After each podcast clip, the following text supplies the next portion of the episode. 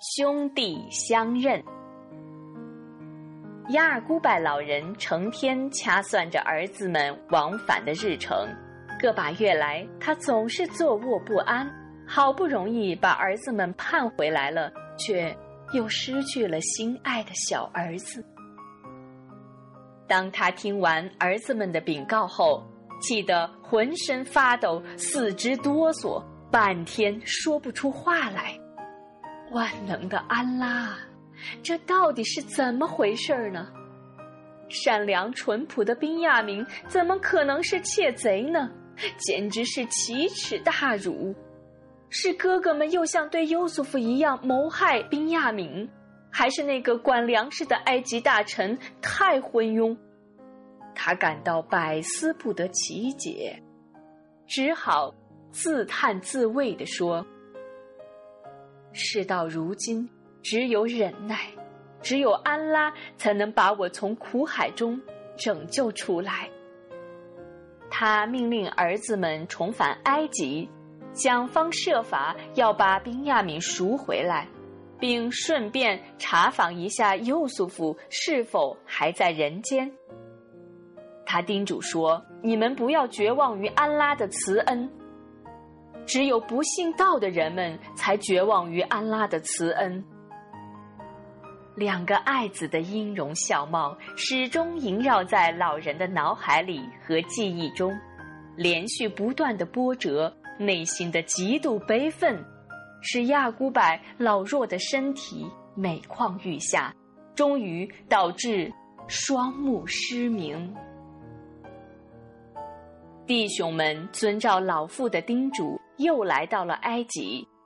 他们同大哥卢比勒会合之后。一起面见粮食大臣尤素夫，他们这次从家乡带来换取粮食的财物质量不好，请求尤素夫给予宽容，全当作为一种施舍，换给他们足够的粮食。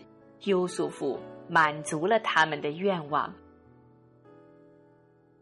十兄弟又苦苦哀求释放宾亚明，说道。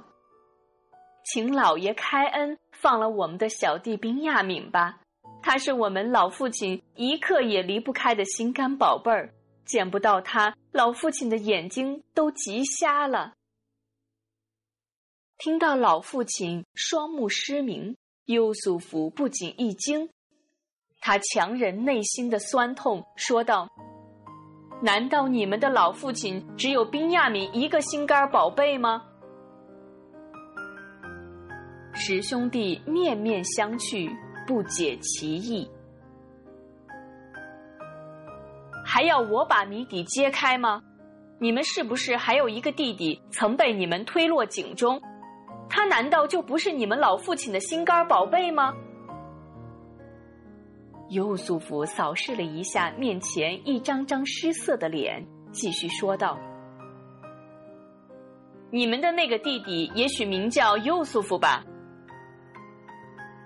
十兄弟听了，顿时脸色煞白，不知该做如何回答，但是心里却泛起了嘀咕：这位老爷怎么知道这件事儿？难道尤素夫还活着，并且向这位老爷状告了我们？你们为什么低着头不说话？都抬起头来，睁大眼睛，仔细看看我是谁！尤素夫大声命令着。说实在话，平民百姓在高官面前只能弓着身子说话，哪敢正面直视？此时，十兄弟只好硬着头皮抬起头来。眼前这位老爷相貌堂堂，仪表威严，仔细端详他那脸型，炯炯有神的目光，似乎发现了他童年的影子。除了更加成熟和老练以外，这不就是原来的尤素夫弟弟吗？原来他还活着，他怎么成了赫赫有名的大老爷了呢？师兄弟想认，但又不敢造次犯上。尤素福看出了哥哥们惊疑的神色中带有恐惧、畏罪的成分，便微露笑容，语气也变得平缓了，说道：“你们发现了什么？为什么不说话？怎么，你呀？老爷真是尤素夫吗？”